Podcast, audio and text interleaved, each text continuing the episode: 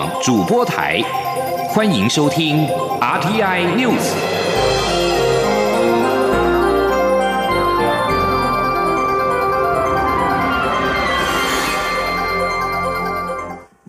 各位好，我是主播王玉伟，欢迎收听这节央广主播台提供给您的 RTI News。今天是二零一九年十一月十八号，新闻首先带您关注香港的最新情势。针对香港理工大学外的示威者与警方的对峙持续，港警十七号深夜透过脸书警告示威者，如果再以汽油弹、弓箭、汽车或任何致命武器袭警，在别无选择之下，警方将实弹还击。综合香港媒体报道，香港警方可能向理大校园攻坚、逮捕所有示威者的风声，十七号晚间在抗争现场开始弥漫。而经过一整夜的对峙，冲突仍然不断。但留在校内采访的路透社记者十七号夜里表示，现场有一种担心血腥摊牌的不祥预感。数以百计的顽强而绝望的示威者被警察包围，其中已经有些人感到不安。而理工大学校内的情况是由路透社记者庞福瑞在十七号晚间十一点多透过 Twitter 发出，他并且表示，路透社有团队留在理大校园内，无论发生任何事情，他们都会留下。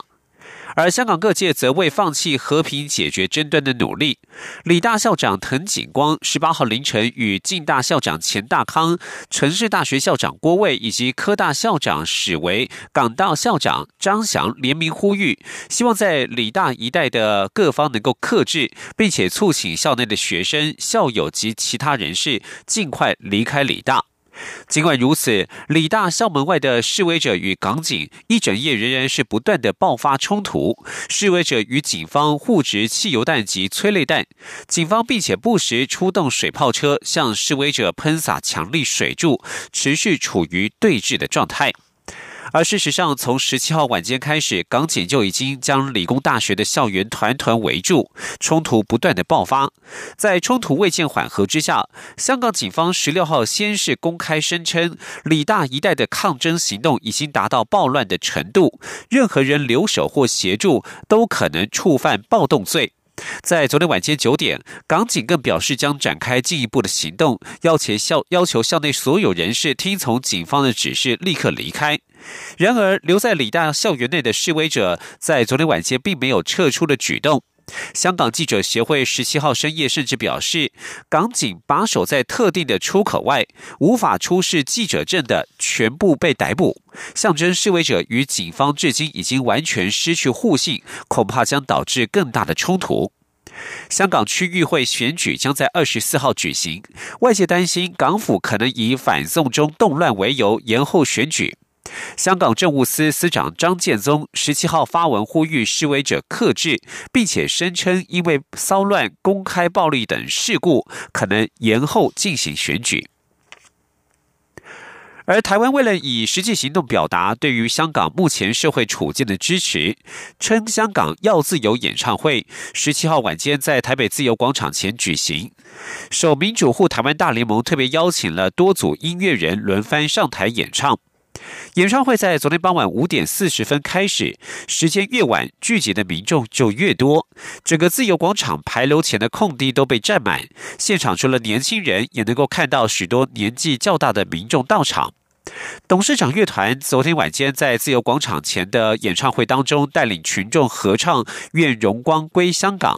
作词人林夕上台表示，相信坚持下去才有希望，将整个演唱会的气氛带到最高潮。而除了音乐人轮番上阵之外，西藏台湾人权连线理事、辅大法律系副教授吴豪仁也上台发表简短的演讲，回忆当年他看到六四天安门事件时，他仍在当兵，当时整个营区都沸腾。吴豪仁表示，今日再次目睹了中国共产党指挥香港警察持续攻击、杀入、强盗香港的学生与人民。他表示，中国正在屠杀一整个世代的香港年轻人。除了演唱会之外，台湾音乐人也将香港为香港所创作的歌曲集结成音乐专辑，在现场贩售，贩售所得全数捐给香港六一二人道支援基金。继续要回到国内的政坛。民进党英德佩正式成军，蔡英文连任全国竞选总部暨台北市竞选总部十七号举行了成立大会，现场支持者爆满。蔡总统表示，民进党执政近四年来所做的，就是保有台湾人民自己决定未来的权利。二零一六年至今，中华民国没有消失，台湾人自由的生活方式也没有消失。在中国巨大的压力之下，蔡英文挺过来了。他呼吁支持者再挺蔡英文一次，明年大选让台湾再赢一次。蔡总统也炮火猛烈的表示，国民党近来推出的不分区名单对台湾进步具有杀伤力，暗藏亲中势力的集结。国民党打定主意要推翻民进党过去执政四年的成果，他呼吁支持者一定要守住。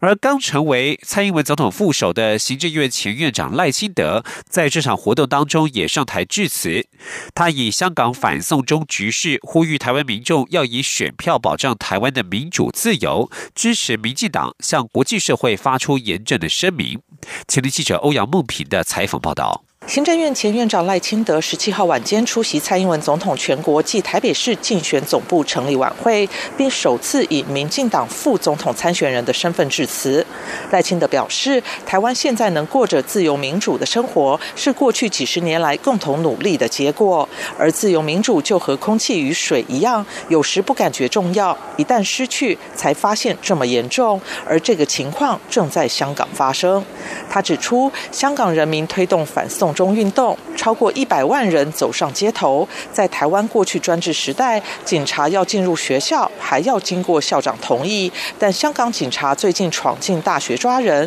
用催泪弹攻击学生，世界各国都很关心香港的情况。赖清德指出，香港的精神令人敬佩，值得学习。台湾不用这么辛苦，可以透过选票保护自由民主的制度。他说：“咱唔免就因他辛苦了。”咱唔免像伊遐辛苦，只要咱正月十一做对的代志，咱唔免像香港遐辛苦。今仔日咱若做对的代志，总统支持蔡英文，立委支持民进党提名立法委员，政党票支持民主进步党，互总统连任，互立委过半，安尼好唔好？嘛是向国际社会发出一个严正的声明。赖清德表示，虽然台湾有些政党或是个人强调要和中国统一，把香港学生抹黑成暴力分子，但这不代表台湾的民意，所以要支持蔡总统高票当选，民进党在国会过半，让国际社会了解台湾的民意。行政院长苏贞昌致辞时，则利用舞台上的大荧幕放映简报。苏贞昌还化身苏教授，拿起撞球杆当教学指挥笔，说明简报内容，包括政府防止非洲猪瘟入侵台湾、经济发展、减税以及各项补助，并呼吁支持者要将总统票、立委票及政党票都投给民进党。中央广播电台记者欧阳梦平在台北采访报道。而在国民党方面。蔡英文总统十七号宣布，由行政院前院长赖清德担任副手，寻求连任。国民党总统参选人韩国瑜在十七号下午受访时，质疑蔡总统与赖清德对于国家认同的理念是否一致，是否支持台独。他并且认为，英德配是派系的妥协，完全是为了选战，而不是理念上的结合。前天记者欧阳梦平的采访报道。国民党总统参选人韩国瑜十七号在新北市出席妇女后援会成立大会后受访，对于蔡英文总统与行政院前院长赖清德的英德配，他质疑两人对国家认同的理念不同，这是开两千三百万台湾人民一个大玩笑。台湾人民都想知道下一任总统、副总统要把台湾带往哪个方向。如果蔡总统与赖清德一样支持台独，就应该大声说出来，必须负责任向台湾人民说明清楚。韩国瑜并表示，他强烈感受到英德配是派系妥协，不是为了理念的结合。他说：“主要我认为，你今年三四月、四五月，民进党在党内初选，那厮杀这么惨烈的情况之下，赖清德前行政院长再三拜托蔡英文总统不要用国家机器，不要用网络攻击跟抹黑他，现在结为搭档。”我可以强烈的感受到，他们是派系妥协，完全是为了选战，而不是一个理念的结合。对于行政院长苏贞昌批评他提出的政见大却是空，韩国瑜表示，他的国政顾问团非常负责任，经过扎实的研究及调查，也推估过数字，才提出各项政策。苏贞昌应该要想想，自己当屏东县长、台北县长时风评都不错，为何当了阁魁后让人民不信任？应该要检讨自己，不必检讨他。对于国民党的不分区名单，韩国瑜坦诚，确实与人民的期待有落差，不能不面对这个问题，或是戴面具骗人。他指出，如果国民党不栽培下一代年轻人，不走改革之路，将来一定会被人民唾弃。因此，如果他有机会当选中华民国总统，在阁员及所有人员禁用时，一定会优先考量年轻人。中央广播电台记者欧阳梦平在台北采访报道。而国民党的不分区立委名单虽然争议不少，但已然定案。新北市前市长朱立伦十七号两度表示，名单公布之后，他听到外界一片骂声，更难听一点的就是干声连连，而且与民意差距很远，更让年轻人新住民失望。但他还是要拜托大家，在骂完气完之后，还是要把票投给韩国瑜。而对于国政顾问团的成员谢龙介表示，很多朋友建议他退出不分区立委名单。如果国会一定要靠韩粉才能够过半，要让他思考两天。媒体十七号再次询问这个议题，谢龙介受访回应，他一定会做出最周全的思考。如果他他摆在这个位置造成国会无法过半，他也怕承担不起。继续要关注的是台湾的国防动态。国防部十七号表示，中国第一艘自制航空母舰零零二十七号由北往南编队自东海航经台湾海峡，期间美国、日本军舰在后尾随，国防部也全程派遣机舰监控，请民众可以放心。根据国防部的公开讯息，这次共军零零二航舰航经台湾海峡，是日前海试之后首次通过；而另外一艘共军航空母舰辽宁号，上一次通过台湾海峡是今年的六月二十五号。总统府发言人张敦涵十七号下午表示，有关中国的军事动态，国军都有严密而且及时的掌握，可以保障我国国家安全无虞，请国人放心。而总统府也再次的呼吁，作为两岸及区域间的一员，北京当局应该珍惜得来不易的两岸与区域和平稳定，善尽国际责任，并共同为两岸区域间的安全与福祉做出贡献，这才是两岸人民与国际社会所期待的。继续要关心的是国际消息。法国反政府示威黄背心运动满一周年之际，有数十名示威者十七号占领了巴黎市中心的老佛爷百货公司，但是不久就遭到保全人员驱离。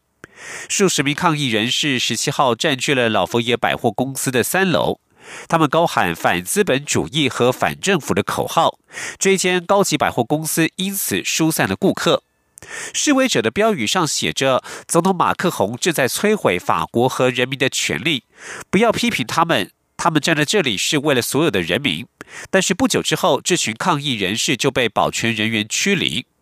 为了纪念黄背心运动一周年，部分示威者在十六号就已经走上巴黎街头，并且与警方爆发些许冲突。黄背心运动严重打击法国总统马克宏所领导的中间派政府。意大利威尼斯一周之内面临了三次的洪水来袭，地标圣马可广场十七号再度关闭。意大利其他地区也面临豪雨来袭，佛罗伦斯和比萨也发布了水患警报。由于大小运河交织，随处可见的历史建筑和艺术收藏深受全球游客喜爱的威尼斯，十二号遭逢五十多年来最严重的水患。十七号格林威治时间十二点的时候，水位来到最高大约一百五十公分，低于当局预测的一百六十公分，但这仍然是一八七二年有官方记录以来情况最糟糕的一周。意大利。威尼斯市长布鲁纳罗十六十六号表示，威尼斯将会严阵以待，但他表示，十七号的情况预期不会像十二号那么严重。当天，广场、商家、住家和旅馆都泡在水中。布鲁纳罗预估，十二号以来水患已经造成威尼斯损失达到十亿欧元，约合新台币三百三十七亿元。这里是中央广播电台。是阳光，翅膀打开了世界之窗；是阳光，翅膀环绕着地球飞翔。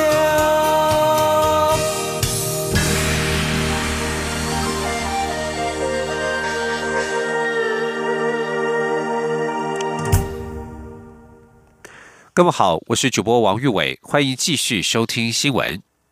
十行政院十七号表示，行政院长苏贞昌因为过度劳累导致病毒感染，使得颜面神经暂时麻痹，医师已经开药，搭配适度休息，几天即可好转恢复。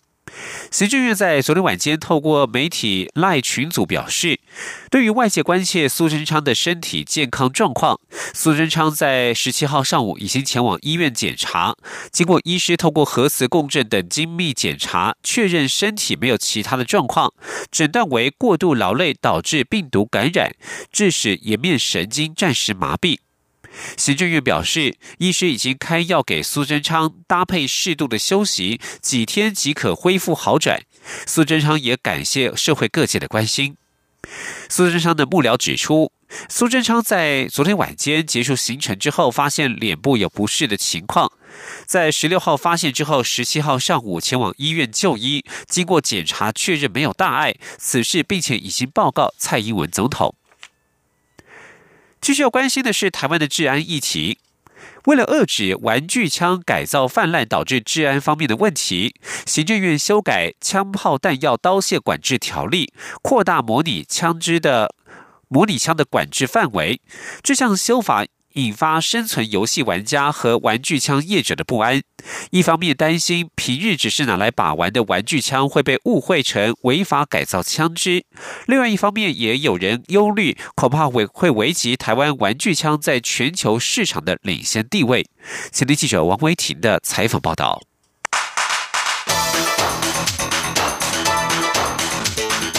专题报道。警方近来查获许多将玩具枪改造为火药式枪支的案件。由于改造玩具枪与改造制式枪支的刑责有差距，使得许多不法分子刻意规避法律漏洞，上网购买玩具枪，并将其改造成具有杀伤力的枪支。为了遏止这样的歪风，行政院长苏贞昌在行政院会指示内政部警政署修改枪炮弹药刀械管制条例，扩大管制改造。枪支的范围，且将非法制造、贩卖或运输改造枪支的罪责提高至与制式枪支一致。根据行政院会通过枪炮条例第二十条之一的修法内容，将原本具打击敌火且外形构造材质类似真枪者为模拟枪的规定，修改为具类似真枪之外形构造材质及火药式击发机构装置，且足以改造成具有杀伤力者为模拟枪，并进一步扩大了模拟枪的定义，提高制造、贩卖、运输或转让公告。查禁模拟枪的罚款至新台币一百五十万元。警政署专委冯强生表示，修法将制式跟改造枪支的刑度拉齐，只要改造后足以具有杀伤力且有火药式激发机构的枪支，都会查禁。冯强生说。有一部分的玩具枪很容易改造回自制枪支，改改造成具杀伤力的枪支，所以玩具枪我们都不管，只管一部分。我们现在的定义叫做模拟枪，这个模拟枪有给它下定义啊，这是它的材质啊，它的结构啊，然后它足以改造为具杀伤力的枪支啊，同时它是可以打用用火药激发的，所以这个这这个枪支呢，我们加以管制。那这个部分，我们跟业者有同有有有开过会，工地会开过很多次，有共识。这个部分呢，在在玩具箱产业呢，他们不会制造这种，他们大部分都制造这个气体动力的枪支，所以不影响他们。有少部分有制作，但是影响层面很很低。台湾玩具枪产业全球市占率最高，产值达到新台币四十亿元。台湾活跃的玩具枪脸书社团约有两百个。中华民国玩具枪协会总干事张伯勋表示，台湾是全亚洲玩具枪游戏人口最多的国家，约有五万至七万人。他表示，这项修法引发玩具枪业者和生存游戏玩家的忧虑。他们担忧，光从外观无法辨识游戏用枪与违法改造的玩具枪有何不同。未来新法上路之后，一般低动能的游戏枪可能会被误会成违法改造枪支。内政部警政署提出修法之前，曾经邀集业者、玩家和相关部会讨论。当时经济部建议在修法草案中明确排除以压缩空气、瓦斯、二氧化碳、电池及弹簧等动力来源推动的低动能游戏用枪。不过，修法草案最后仅在说明栏注明排除经济部二零一七年十二月二十六号公告修订中华民国国家标准 CNS 一二。七七五所定义的低动能游戏枪，张伯勋表示，这项修法就像是撒出一张大网，但是警方只要捕一条大鱼，最后却捞到许多其他的小鱼，最后弄得小鱼身心俱疲，心爱的玩具枪也可能受损。张伯勋说：“但是我们这些小鱼被你放掉的时候，已经是。”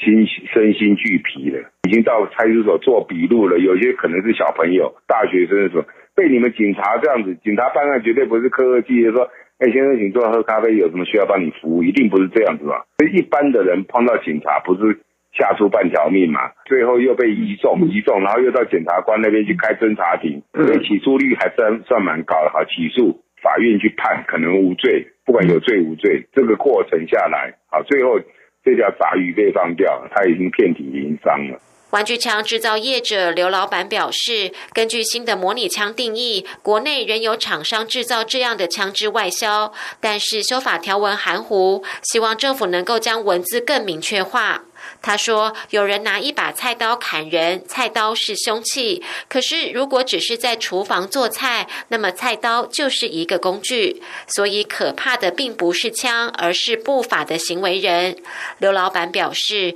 国外订单对枪支的要求当然是越逼真越好。如果法规的规范不够明确，恐怕会妨碍玩具枪产业的发展。”刘老板说：“而且如果说你法令的规范跟……”就或许会跟国我们国外，比如说他们要求的设计的需求，或许就会有一些抵触，因为我们必须要做合法税，那那这样相对我们就会被限局限住一个一个一个产业的发展。对于玩具枪玩家的忧虑，刑事警察局长黄明昭表示，修法通过后会办理教育训练，让远警辨识低动能游戏枪与查禁的改造玩具枪的差异。而对于已经持有未来不合规定的模拟枪的民众，修法通过后六个月内可以向警方报备，就可以登记持有。黄明昭说。我我想，呃，这个修法通过以后哦，我们会做相关的教育训练，会将游戏那个玩家他们用的这个低动能的这种呃玩具枪啊游游戏枪的话哈，会把它那个做一个版式，让远景同仁去辨识。啊，这个是纯粹是游戏用的哦低动能枪，你就不要去盘查去查扣他们，还会做一个教育训练，让同仁都知道。枪炮弹药刀械管制条例的修法，在玩具枪界引发广泛讨论。生存游戏玩家、古董枪收藏家、业者，甚至只是在家有改造嗜好的操作枪玩家，都忧心新法上路后执行层面的影响。张伯勋表示，玩具枪界也了解修法草案跟大部分的玩家无关，但是玩家仍然非常忧心，对于实际执行的方式和细节还有疑虑，生怕误触法网。未来将继续在立法院的修法过程中表达立场。中央广播电台记者王威婷采访报道。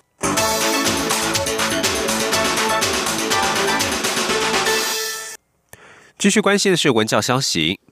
一百零九学年度学科能力测验定于二零二零年一月十七号、十八号考试，学测报名日前已经截止。根据大学入学考试中心的统计，约十三点三万人报名，比一百零八学年度减少了约五千人。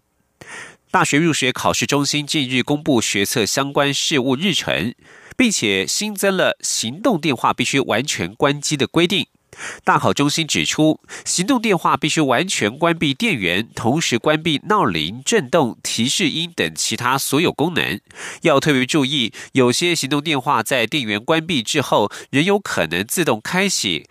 关机闹钟、定时开关机设定功能等等，而飞行模式、静音模式等皆不符合完全关机的规定。大考中心提醒。考生入场时，应该将已经完全关机的行动电话置于临时置物区。如果违规，将扣减学测一级分。若是在考试铃响之后被发现随身或吸入座位时，将扣减学测两级分。未完全关机者，将视情况轻重处罚，最重可扣减全部成金。医药消息。台湾去年的医疗支出当中，慢性肾病蝉联第一，而且高达有九万人洗肾，创下历年新高。科技部指出，国立交通大学电机工程学系特聘教授赵昌博团队，开发出世界第一支手持非侵入式 AI 血流感测系统，可以让洗肾病患随时知道瘘管的健康状况，预估明年问世。前天记者杨文杨仁祥、杨文军的采访报道。对于慢性肾衰竭患者而言，长期定期的血液透析，也就是俗称的洗肾，是维持生命及提高生活品质的最好方法。接受洗肾前，病人必须接受动静脉漏管手术，这条漏管甚至有肾脏病患的生命线之称。不过，几乎有八成病患的漏管两年内就会出现阻塞，严重还会引发尿毒症。星光无火师纪念医院肾脏科主治医师林炳熙指出，目前的检测工具有侵入式的血流感测器及非侵入式的超音波都普勒血流仪，效果都很好，但每次检验都要间隔一到三个月的时间，经常缓不济急。他说：“瘘管功能不良的情况，他可不会等三个月，等你检查的时候才秀给你看。那运气不好，可能在你检查没有问题，但是在未来这一个月内慢慢。”出现问题，那等到下次你要发现的时候，三个月以后了。如果这三个月内出现的问题，你没有办法及时发现，问题就大了。在科技部经费补助下，国立交通大学电机工程学系特聘教授赵昌博团队，利用 PPG 光学、电子电路及大数据 AI 演算模型，开发出世界首支手持非侵入式 AI 血流感测系统，并搭配手机软体 APP，小小一台，但准确率高达百分。分之九十一可以让洗肾病患随时得知漏管的健康状况。赵昌博说：“那有了我们这样的手持式之后，他可以带回家，随时随地我们侦测。那侦测出来的血流量都可以及时的透过 WiFi 或是他手机的方式，能够连接到他医院他自己主治代师的 database system，然后就我们其他人帮他 watch out。”所以不必等到他真正的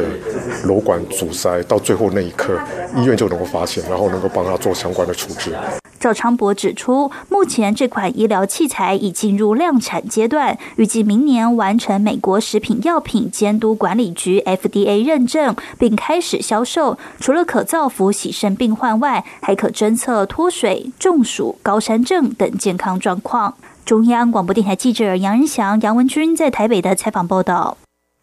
继续关心国际消息，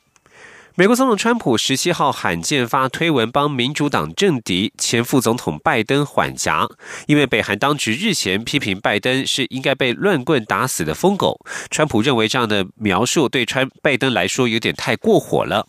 目前还不清楚是什么原因惹恼了北韩平壤当局，但是时间点恰好在拜登竞选团队发布广告谴责川普的外交政策之后。这则广告旁白说：“颂扬独裁者跟暴君，我方盟友摆一边。”拜登竞选广告旁白讲到“暴君”一词时，正好出现了川普与金正恩去年在新加坡峰会时的握手照片。川普十七号在推特发文表示，拜登可能很困倦也很慢，但是他不是疯狗，实际上他比那还好。川普推文指涉了自己帮民主党总统参选人拜登所取的绰号“爱困乔”。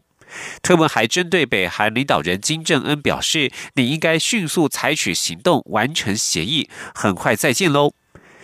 以上新闻由王玉伟编辑播报，这里是中央广播电台台湾之音。